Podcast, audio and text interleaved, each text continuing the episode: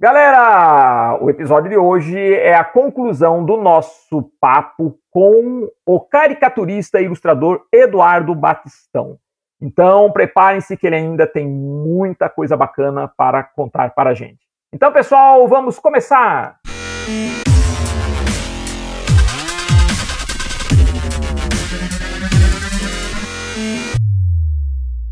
E depois disso passei por uma agência de publicidade também, né? Porque afinal eu estava numa faculdade de publicidade, né? Aí rodei um pouco até até ter, ter oportunidade no Estadão, que apareceu em 91, quer dizer, seis anos depois daquele desenho que eu publiquei na Folha, é que eu fui entrar no, no Estadão, né? É, nesse período eu fiz alguns freelas, né? Uhum.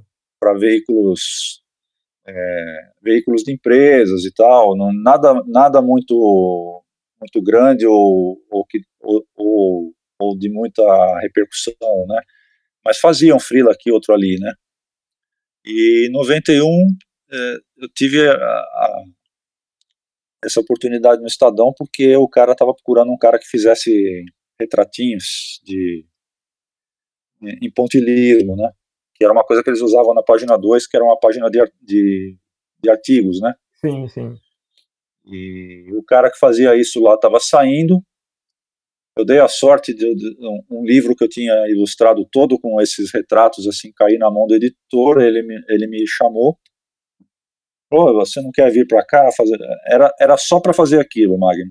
Era só para fazer os retratos. Algo que você gostava mesmo, né, Eduardo? Não, e, e assim é, a minha mulher até briga comigo quando, quando eu uso esse termo sorte, né? Que você fica falando que é sorte e não é sorte, é, é competência. Tudo uhum. bem, mas às vezes, se você não tiver a sorte, não adianta você ter a competência, entendeu? É isso que eu quero dizer. É, estar no lugar certo, na hora certa também. É uma série de coisas, né? É, foi um casamento de coisas, assim, porque é, ele, ele precisava exatamente de um cara que fazia esses retratinhos, que era, eu acho que era a única coisa que eu fazia muito bem na época uh, ilustrações em geral, assim, eu ainda estava buscando um estilo, então eu não tinha, o desenho não tinha minha cara ainda. Então, esses retratos eu fazia bem. Né? E era isso que ele precisava, ele falou, ah, você está entrando aqui só para fazer isso. Até eu lembro dele falar assim, quando eu, quando eu fui lá, né, a primeira vez, ele falou, ó, oh, você tem que fazer um estoque disso daí antes de começar a publicar, porque tem uns articulistas que são toda semana e tal, então precisa fazer um estoque. Se você quiser, você vai fazer em casa, você não precisa nem ficar aqui, né? Agora no início, né? Aí eu falei, não, eu vou ficar aqui para sentir o pulso da redação, né? Era uma coisa diferente, era uma novidade para mim e tal. Né? E foi ótimo, cara, porque esse ambiente de redação foi, é, me enriqueceu demais, assim. E era o Estadão, né? Pelo menos naquela época, o Estadão era... Tava num ninho de cobras ali, né, é, Tanto, tanto os jornalistas de texto quanto a própria equipe de arte, né? Tinha muito, muitas feras ali, né? E, e assim, eu, eu lembrar disso agora dá até vontade de chorar, porque é, só de ilustradores eram, eram uns nove ou dez, para você ter uma ideia. E todo mundo tinha trabalho de monte. Que legal, né? Época boa, hein, Eduardo? Época boa, porque hoje não tem mais ilustrador na não, redação. Não, não, hoje, se você, você falou redação, né? Bobear até a redação, porque muita coisa mudou, né? Com internet tudo, muita coisa mudou. É, eu, eu acho triste, eu sou, eu sou meio saudosista, né? eu, depois, eu assumo isso. Assim. Depois que você contar a sua trajetória, nós vamos conversar um pouco sobre isso. Eu quero seu ponto de vista sobre, sobre essas mudanças no, no, no mercado. Vamos deixar para o final, né? Ah, mas enfim, é, é, é, isso. Eu entrei lá, eu, eu, eu lembro do impacto que eu tive quando, quando eu olhei a mesa do Carlinhos Miller, que o Carlinhos Miller é um grande caricaturista, né, brasileiro, e, e foi um amigo que eu fiz desde os primeiros dias de Estadão e tal, que é um amigo até hoje, tá? a gente saiu junto do jornal, a gente trabalhou o tempo todo que eu, que eu tive lá, a gente trabalhou junto, né, e ele já fazia umas caricaturas estupendas, assim, então embaixo do vidro da mesa dele tinha umas caricaturas maravilhosas em lápis de cor, em pastel, sabe? Eu falei, porra, como esse cara faz isso, né? E aquilo também me deu um clique, entendeu? Aquilo, uhum. pô, caricatura é uma coisa legal e eu nunca explorei isso direito, né? Até então você fazia só ilustração mesmo. É, é, eu tive umas tentativas de caricatura, mas frustradas, assim, não, não, não ficaram boas e tal, né? E eu também não insisti com isso, né? Mas aquilo me deu uma, uma certa vontade de, de, de, explorar mais, sabe? Ver o Carlinhos trabalhar, ver os trabalhos dele e tal, né? E outros colegas que eu tinha lá no jornal também que faziam caricaturas, né? E aí eu entrei lá só para fazer os retratos, mas uma vez lá dentro eu falei, ah, eu vou, eu vou tentar cavar mais espaço aqui, não vou ficar fazendo retratinho o resto da vida aqui dentro, né? Aí quando eu via que todos os ilustradores estavam ocupados, aparecia um trabalho lá, eu falava, ah, passa para mim, né? Aí eles falavam, pô, mas você só faz retrato. Não, mas eu posso fazer ilustração uhum. também, né? Mas aí eu, assim, meti as caras, porque eu, na verdade eu não tinha muito é, eu não tinha muita certeza da qualidade do meu trabalho de ilustração, né, mas e, e eu sempre digo, né, o Estadão foi muito tolerante comigo, porque eu, eu, eu, fiz ilustrações péssimas ali que foram publicadas, né, até eu ir melhorando e achando meu meu traço, meu estilo, né. E, e nessa época você estava como era, era funcionário ou era frila lá no Estadão? Foi outra sorte que eu, que eu que eu tenho que, assim, na época que eu entrei, eles estavam contratando as pessoas, porque eles tinham os freelas fixos e tal, é, mas de vez em quando é, o, o, sindicato da, é, e o Ministério do Trabalho davam umas apertadas ali e eles regularizavam os contratos dos, dos freelancers, né? Então, calhou de, na época que eu que eu estava entrando, eles estavam contratando geral, assim, eles não, não pegavam como freela, né? eu só tinha ficado desempregado é, é, no ano anterior à, minha entrada no Estadão. Né? Eu sempre saía de um emprego para ir para o outro, tal. É, mas antes de entrar no Estadão, eu estava trabalhando em casa. Eu, eu, passei um ano trabalhando em casa, porque eu tinha saído de um emprego, não sabia muito bem para onde ir. E aí eu, eu entrei no jornal, é claro, né, não ficamos contente que era uma coisa né, registrada e tal, né? Eduardo, você estava como funcionário do Estadão. Você sabe o que significa isso na época? Foi assim, cara, é, é emocionante isso, né? É, e é curioso, outra coisa curiosa, meu irmão tinha me dado o telefone do Joax, que era o editor do Estadão. Né? É, isso acho que um, uns dois anos antes, um ano e meio antes, não sei. Ele falou, oh, esse aqui é o editor do Estadão, liga para ele. Aí eu pensei assim, pô, o que, que, eu vou fazer no Estadão, né, meu, com esse desenho que eu tenho, né? Hum, nunca liguei pro cara, eu achei que não ia rolar nada, né?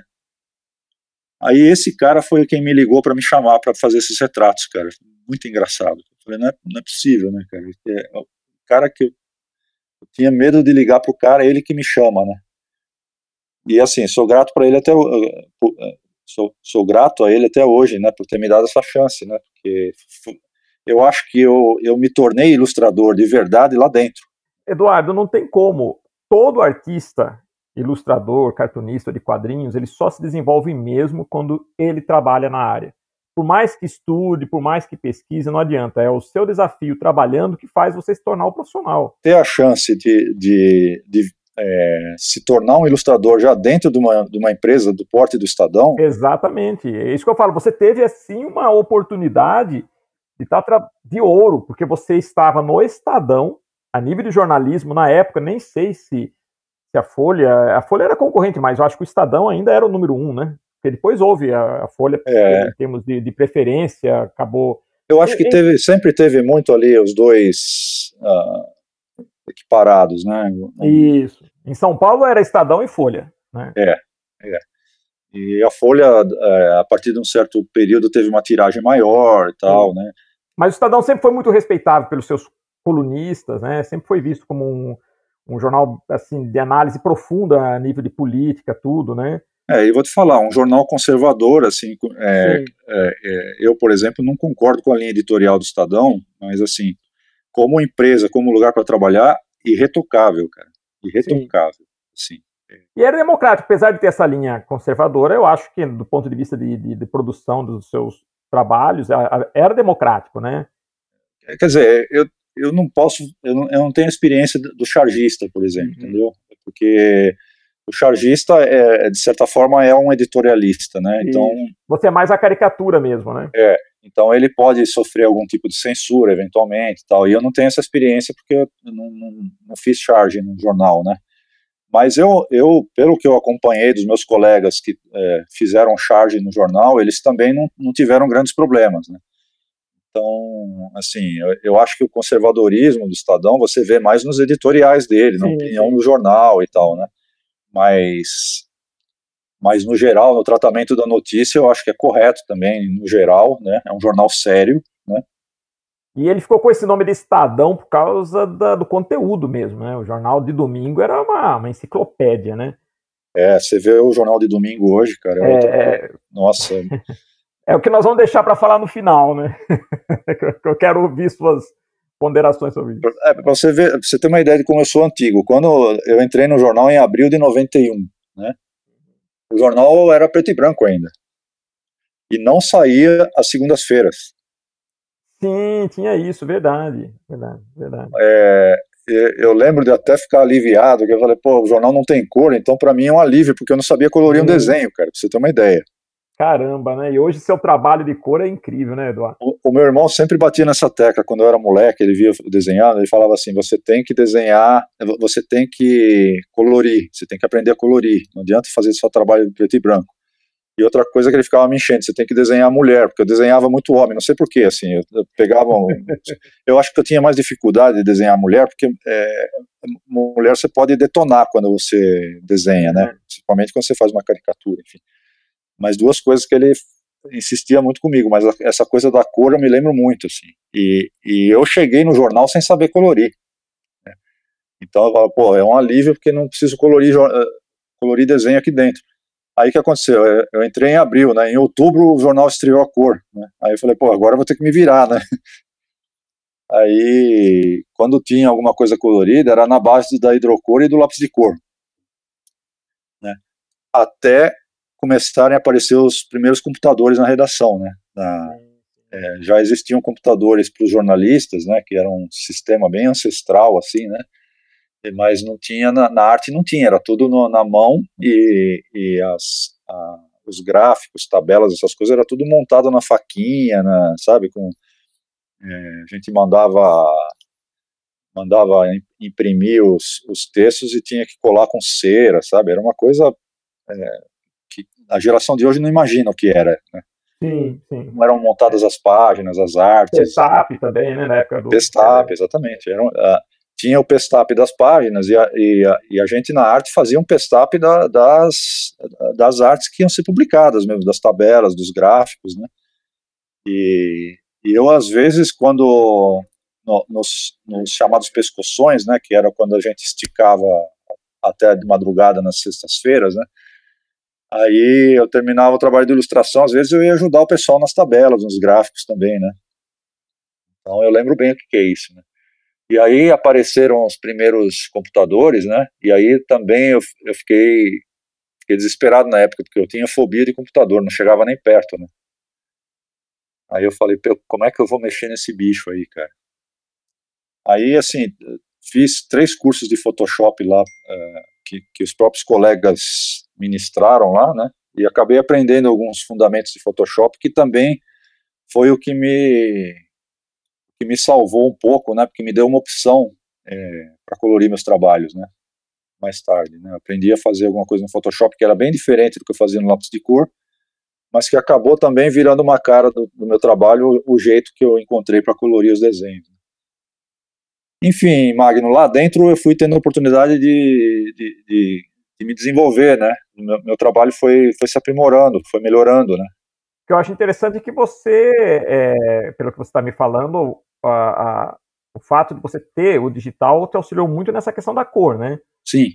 E eu, eu vi trabalhos seus, é, eu identifiquei técnicas de lápis aquarelável. Você trabalhou também com, com lápis de cor, lápis aquarelável, né? Eu, eu até hoje, assim, em termos analógicos, o único instrumento que eu uso para colorir é lápis de cor. E ah, tá, tá.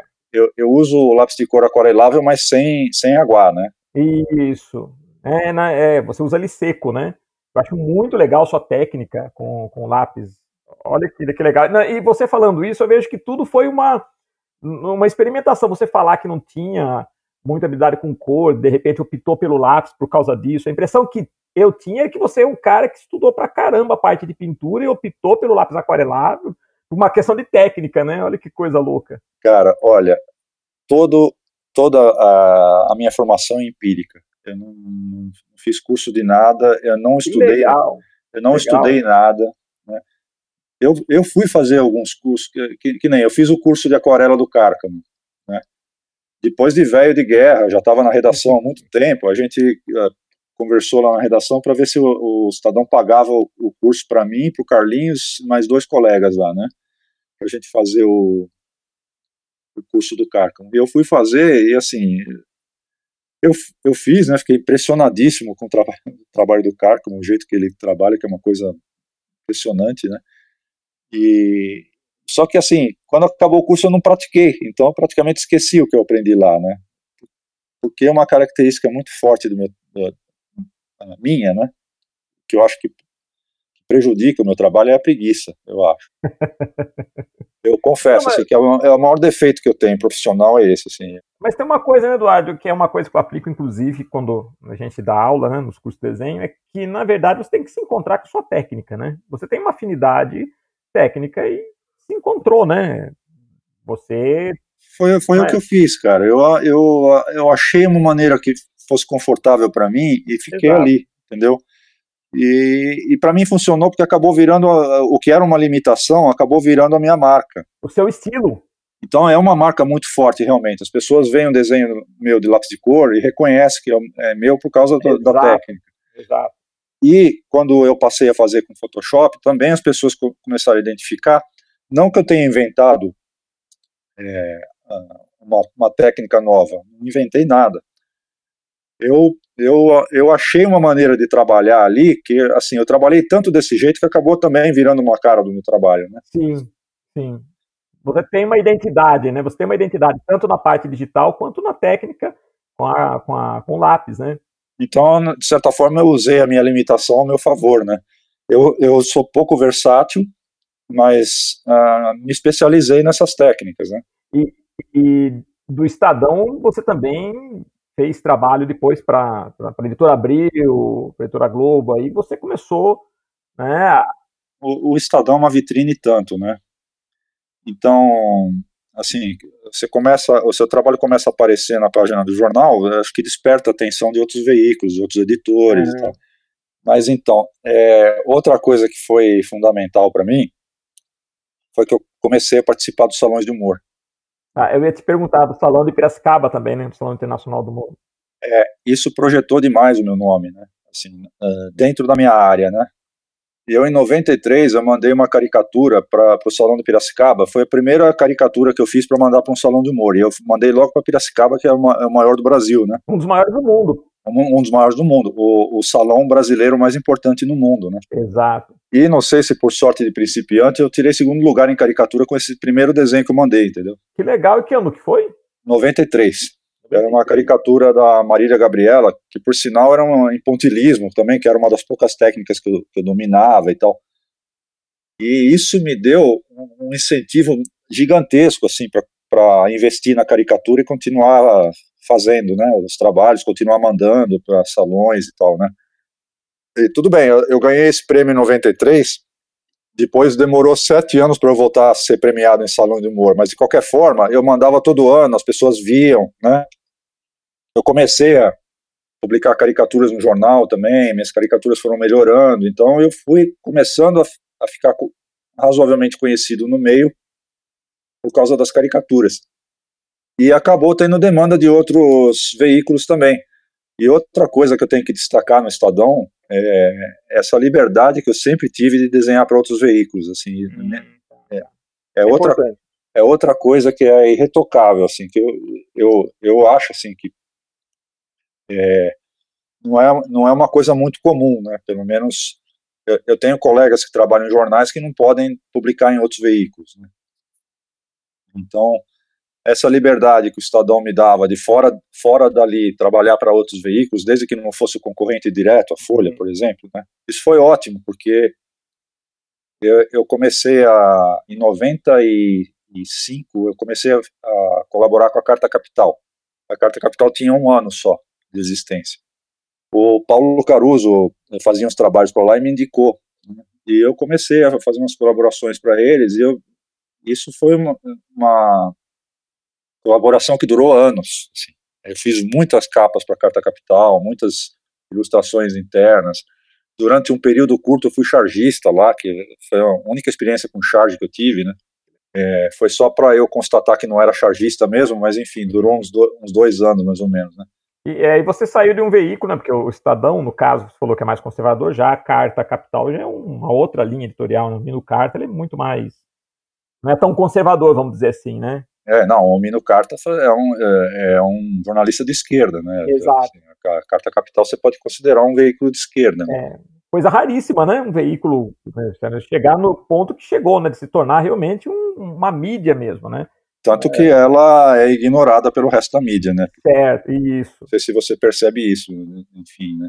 É porque a, a, a mídia é, compõe um pensamento único, assim. Exato. É um grande problema do Brasil, né? Um grande problema. Mas, assim, para você ter uma ideia, você fez essa comparação do, da, da Carta Capital com o Estadão. Depois de um tempo, em, em 2004, eu comecei a colaborar com a Veja, que também foi uma, uma colaboração que durou anos. E aí, durante um período, eu publicava frequentemente na Carta Capital e na Veja, uma coisa. Nos dois extremos, né? É. E, e, havia, havia uma diferença, assim, com relação ao trabalho em si? Não, assim, é...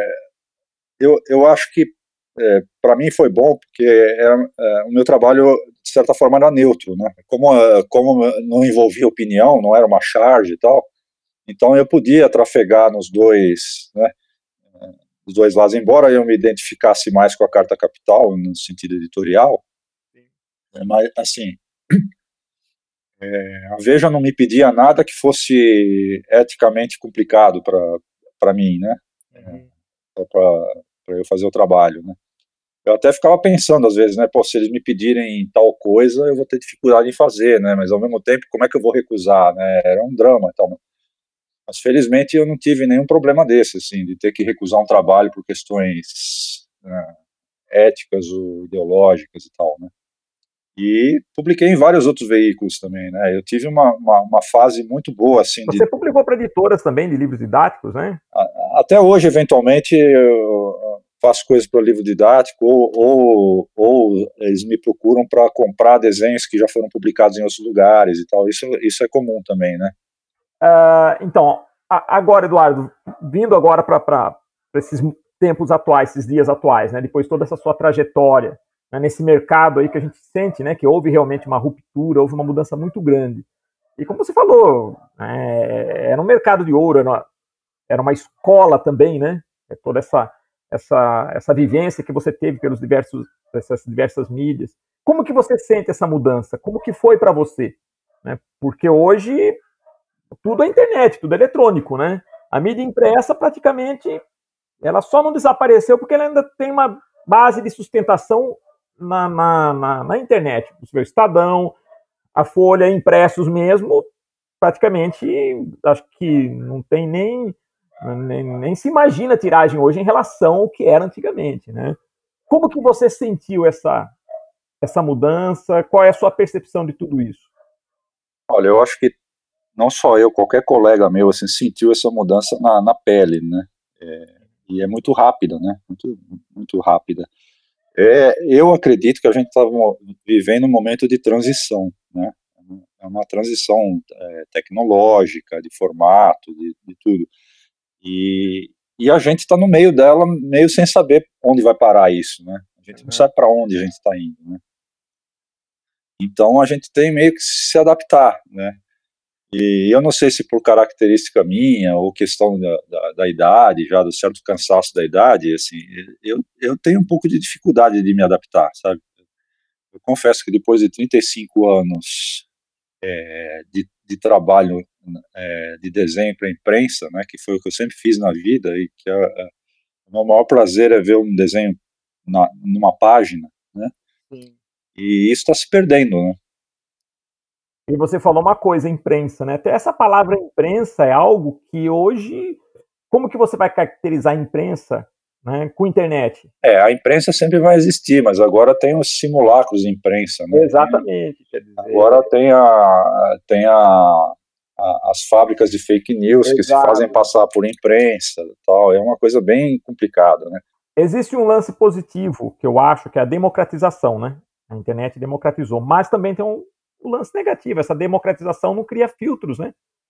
É, é uma democratização, mas não há um filtro, né, cara? Então é complicado. E para o artista, no seu caso, que é um caricaturista, né, que é um, você é um cara formado na mídia impressa, você tem essa esse feedback da mídia impressa, como que é hoje, né, não só para você, mas para jovens talentos, conviver com um, um, um, mercado com uma comunicação tão vasta. Né? Você não tem mais isso. Né? Eu acho muito difícil acontecer isso que aconteceu com você, de você hoje, de você ser um profissional ou caricaturista, ou mesmo cartunista, que tinha até inclusive as tiras, né? A, a, a Folha São Paulo tinha os concursos de tiras e tirinhas também. Hoje você não tem. Então, um, um, um profissional de charge, por exemplo, ou de, de, caricatura, não pode mais sonhar com isso, de estar trabalhando numa mídia, contratado. Praticamente é algo que, que, que deixou de existir, né, Eduardo? É, é quando me, me, me, falam assim, pô, o que, que você tem a dizer para o pessoal que está começando, eu, sinceramente, assim, cada vez mais eu não, eu não tenho muito o que dizer. Assim. É uma pergunta que a gente faz aqui.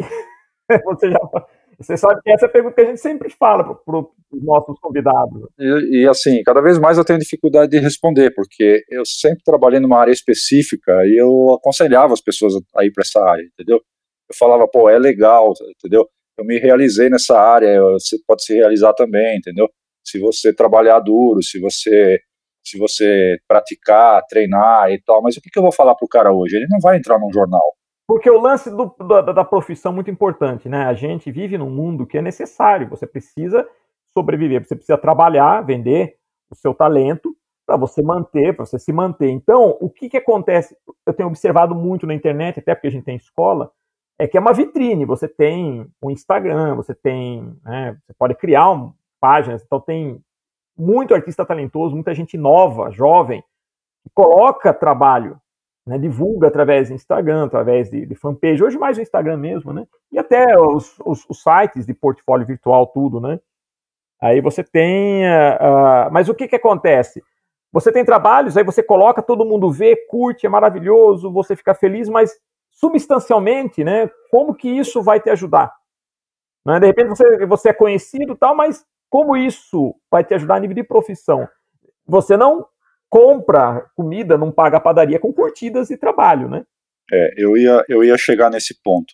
Você falou da democratização da, da mídia, né? Que é, hoje você tem opções fora da, da grande mídia para se informar e tal, né? E, e a internet também democratizou é, o, a, a, maneira de você apresentar seu trabalho, né? E, e o acesso também à informação. Então, por exemplo, eu quando estava começando, uh, o Paulo Caruso era um ídolo meu, né? Mas assim, eu Sim. queria saber como é que ele, como, é, como, que ele fazia os desenhos dele, se ele fazia primeiro o lápis ou se ele coloria primeiro. Aí, para eu saber isso, eu ia ter que bater na porta da casa dele e perguntar, ó, oh, você deixa eu ver você trabalhar, entendeu? É, sabe? Hoje você dá dois cliques, você acessa o teu, teu, teu ídolo na, na tua área e você pergunta diretamente para ele, entendeu? Sim, isso é ótimo. É, sabe? O cara pode dar um, pode gravar tutoriais no, no, na internet, você entra lá e vê, entendeu?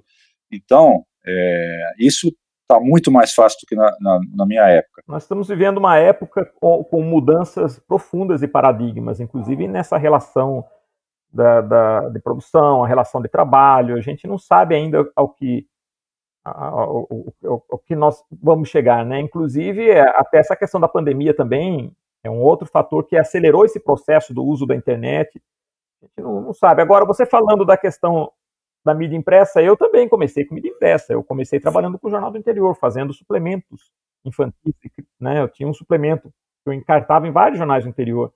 Então era uma época que você podia chegar no jornal com uma, no meu caso, no interior, né? Que eu sou de Piracicaba comecei trabalhando para várias cidades, então você chegava com aquilo debaixo do braço e toda cidade tinha jornal, pelo menos dois jornais. Não importa se a cidade tinha 10 mil habitantes ou 100 mil, toda cidade tinha os dois jornais. Que geralmente um era um jornal mais, mais conservador e o outro um pouco mais, mais aberto. Então sempre tinha. E você chegava nesses jornais, se você desenhava um pouco, se você tinha um traço, alguma coisa, né, era comum. Todo jornal tinha que ter na segunda página uma charge ou uma caricatura, tinha que ter na, uma página que tinha lá os seus cinco, seis quadrinhos. Às vezes eles compravam esses quadrinhos das, da, da, das distribuidoras americanas, o King Feature Syndicate, tudo, né? Acho que a Estadão até que inclusive mandava por telex quadrinhos. Ou então, quando eles não compravam, eles contratavam, pegavam o pessoal local, como foi meu caso, né? Então, então quer dizer, era, era uma realidade, era um mundo que não existe mais. Né? Apesar de não existir toda essa facilidade que tinha a internet, ser mais difícil, mas eu acredito que quando você chegava no mercado, né, você conseguia encontrar oportunidades que eu vejo que muitos jovens artistas hoje não têm. A oportunidade que eu falo é essa, a oportunidade de você trabalhar com, com o desenho, com artes gráficas, né? Você trabalhar, não só colocar, mostrar, mas trabalhar. Então, eu ia nesses jornais, não ganhava muito, mas ganhava. Era, era jovem, estava começando, tinha meu trabalho publicado e ganhava por isso. Hoje eu vejo jovens dessa idade colocando muita coisa na internet, mostrando muito mais do que eu mostrava, porque, como você falou, o acesso hoje na internet, você colocou o mundo inteiro mas não tem esse resultado financeiro. Então é uma coisa louca isso, né? Não sei se você entendeu a balança que eu coloquei. Podia ser mais difícil, mas você poderia viver de um trabalho. Hoje é mais fácil, mas você não vive. Você mostra mais, mas capitalizar isso é mais complicado. Louco isso, né? Basta dizer que durante 23 anos eu fui empregado do Estadão. Pois é. Quem é que. É. Já naquela época, é, você não via ilustrador empregado, era muito raro. Sim. Então, o fato de você ter um emprego com carteira assinada com direitos trabalhistas para fazer fazer desenho, para fazer ilustração, né, é, já era uma coisa rara, agora praticamente não existe, né? E assim, a gente falou de época de, de, de ouro, né? Eu, na verdade, eu não peguei a época de ouro, porque uhum. eu, eu, eu, vejo veteranos, assim, caras que começaram antes de mim. Né? Eu comecei no meio dos anos 80, gente que trabalhava na área nos anos 70 é, relatam casos assim, de, pô, fiz uma ilustração para uma revista e comprei um carro. Entendeu? É, sim. Isso já existiu, cara. Legal, Eduardo. Olha, Eduardo, muito obrigado mais uma vez. Foi maravilhosa essa nossa conversa. Né? Gostei muito de poder compartilhar com o nosso público toda essa sua experiência, toda essa sua vivência como profissional, sua visão de mundo. E a gente sempre encerra aqui com uma mensagem, né, que a gente sempre pede para que nosso público seja um herói como os nossos convidados. E para a gente, você também é um herói dessa área, um super-herói. Muito obrigado, Eduardo. Que legal, Magno. Eu que agradeço, uma honra o seu convite, cara. Muito legal participar do Pod Geek. E estou à disposição para a live aí quando você quiser, cara. Foi, vamos, foi um prazer. Vamos marcar e estender isso. Falo aqui para o nosso público que nós temos as nossas lives no nosso canal no YouTube, que é o canal, é, canal Visuarte, YouTube barra Visuarte Online. E Sigam-me no Instagram, Magno Visuarte, e fica aquela nossa mensagem de sempre. Seja sempre um herói. Até a próxima, pessoal!